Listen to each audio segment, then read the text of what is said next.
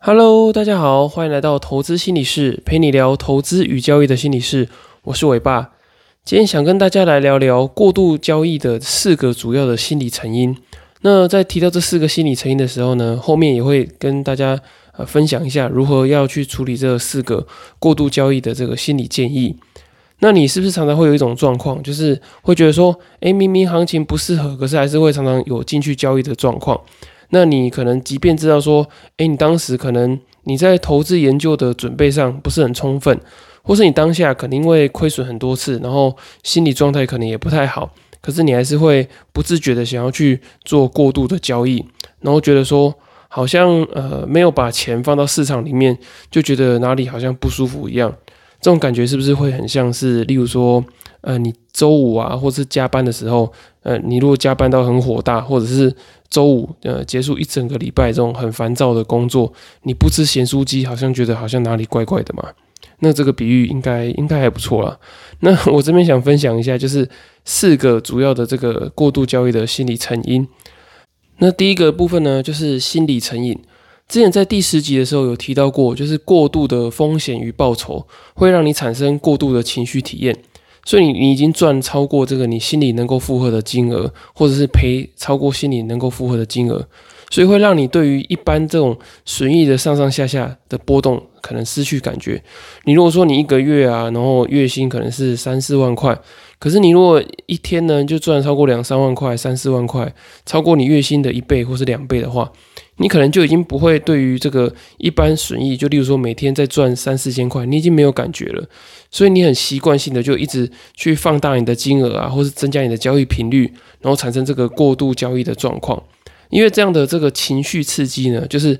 不断有大的金额，或者是呃这个交易频率很高，然后行情的这个讯号啊一直来，会让你觉得说哦这个情绪刺激的上瘾程度会越来越高。然后让你不断的想要去做进场交易，这样，那这个解决的方法呢？我觉得主要有两个。那第一个呢，就是我觉得你可以把你这个交易的这个情绪刺激呢，从呃结果改到这个程序上。也就是说呢，当你在赚钱的时候呢，你你不要觉得说非常的开心，你应该把这个赚钱的这个开心的这个刺激的感觉聚焦成在程序上，就是诶，如果你在没有讯号没有出来的时候进场，那这其实就是一个错误的程序嘛？那你应该为了你做错的程序而感到难过，而不是因为你亏损然后感到非常的难过这样。然后你如果从这个结果论的这个导向，然后改成交易的历程论的话呢，你可以比较降低这个心理成瘾的状况。那第二个呢，就是我觉得你也可以聚焦在获利的比率上面，就是说你不要一直想着要。去呃赚很多的绝对金额，你可以想说，诶，我想要追求的是比较高的这个获利的比率。那这样的话呢，你也会把这个重心放在交易的技术啊、交易的研究，还有交易程序的一致性上面。那这样就可以比较避开这个呃过度交易的状况。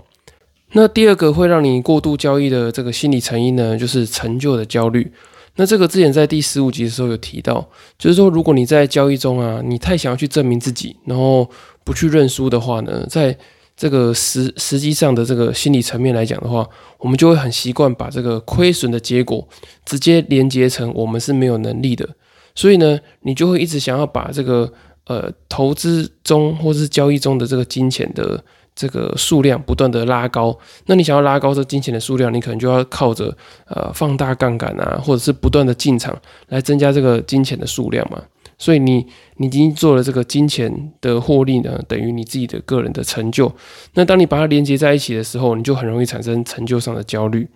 那我觉得这个方式呢，主要也有两个解决的方式。那第一个呢，就是你要学习自我觉察，就是你要在交易的每一刻呢，就要想说，诶，我今天做了这笔交易，是不是呃一个比较冲动性的？就是我因为我想要在交易中证明我自己。我想证明我是对的，所以我想要进去市场跟他拼，然后跟他拼拼看，我这个这个假设是不是能够获利？可是实际上，它原本可能不符合你交易的一致性啊，或者是不符合你进场的讯号或者是程序等等的。你必须觉察到，你是运用这种呃这个成就上的焦虑去驱使你去做这个交易决策。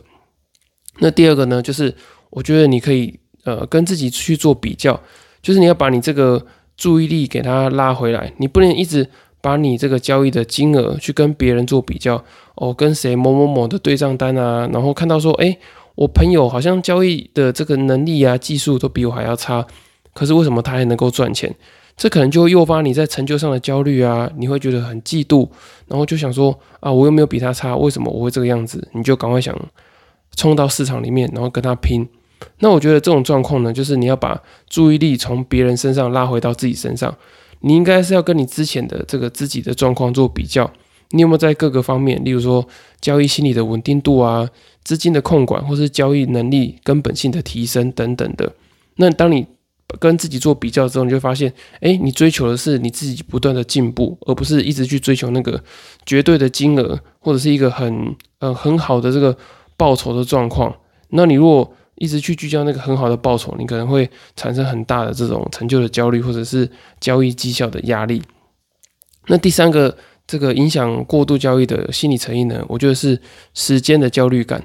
那这个时间的焦虑感，我们之前也有在二十三集的时候提到。那大部分的人呢，就是他在投资的过程中，如果产生过度交易的情况的话，其实蛮多都是跟这个时间焦虑感是有关系的。因为你知道嘛，一一个月的交易日就是有二十天左右，那如果少了一天，你是不是少了二十分之一的交易日？所以你就会觉得说，哇，完了，我每一分钟都需要好好的把握。特别是如果在成交的这个状况啊，成交量的状况没有很大的情况之下，可能一天只有。九点到十点半的行情，你如果是做当日冲销的话，可能一天九点到十点半的行情可能比较大，然后你你需需要把握抢这个时间进场去做交易的话，你可能就会有比较大的这个时间的焦虑，然后这个时间的焦虑呢，会迫使你每一天都想要去做交易，好像这个不不做交易呢，你的这个时间啊获利啊就会溜走的这种感觉。所以，就像巴菲特讲的，就是没有人想要慢慢变有钱嘛。那你如果想要当一个这个股市的狙击手呢，其实你就是要好好有耐心的去等待嘛。那等待好的机会来，那不然的话呢，其实你一直一直在消耗的是你的这个交易的成本啊，或者时间成本、机会成本等等的。那我觉得这个解决的方式呢，就是你必须得要去接纳说，世界上有些事情就是需要靠时间去等待。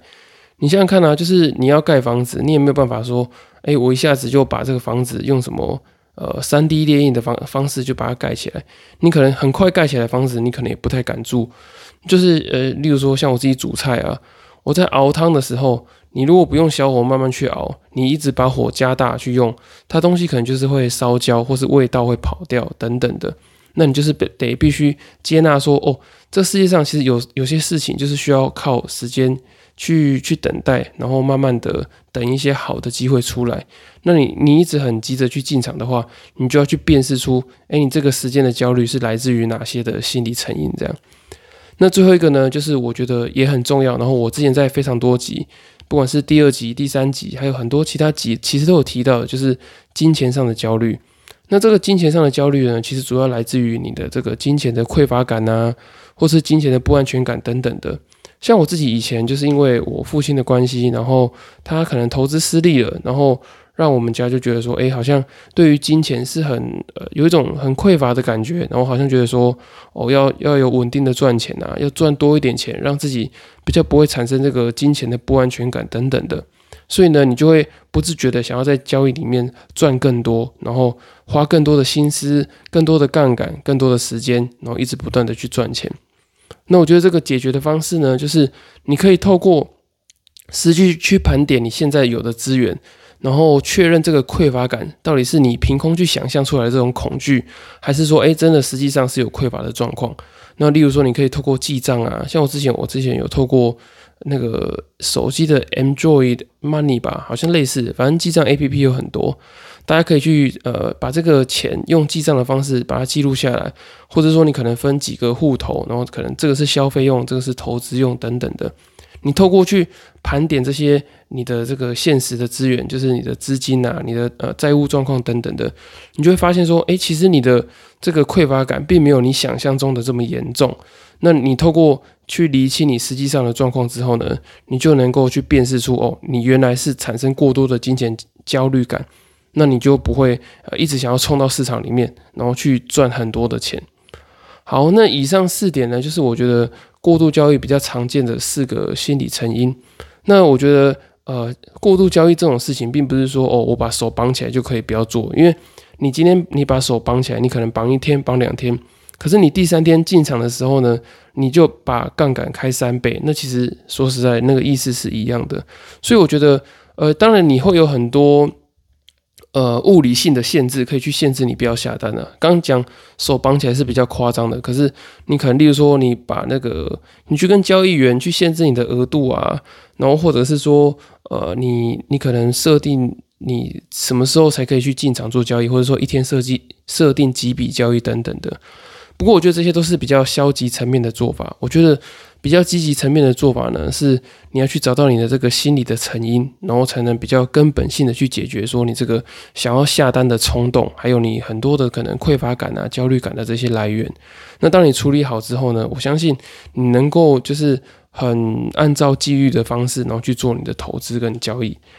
好，以上就是今天的内容。那如果你听完之后呢，你觉得呃你有些。呃，过度交易的状况是符合上面几点，或者是你觉得说你你有类似的状况的话，想要透过线上交易心理咨询的方式，也可以透过表单，那你也可以在这个下方的资讯栏，透过粉丝专业呃私讯我，然后把你的这个问题提供给我。那在二十四集里面呢，有五个问题，那你也可以收集起来，我可以先帮你做这个初步免费的这个简易的交易心理咨询。那以上就是今天的内容，谢谢大家的收听。如果大家还有其他问题的话呢，也很欢迎到下方资讯栏的粉丝专业留言私讯询问我，或是到 Apple Podcast 留言给我五星的评价，我会非常的开心，因为对我来说，你们的支持就是我分享最大的动力。那如果你有留言的问题的话呢，我也会整理起来，在之后的节目回复你们。今天的节目就到这里喽，我们下次见，拜拜。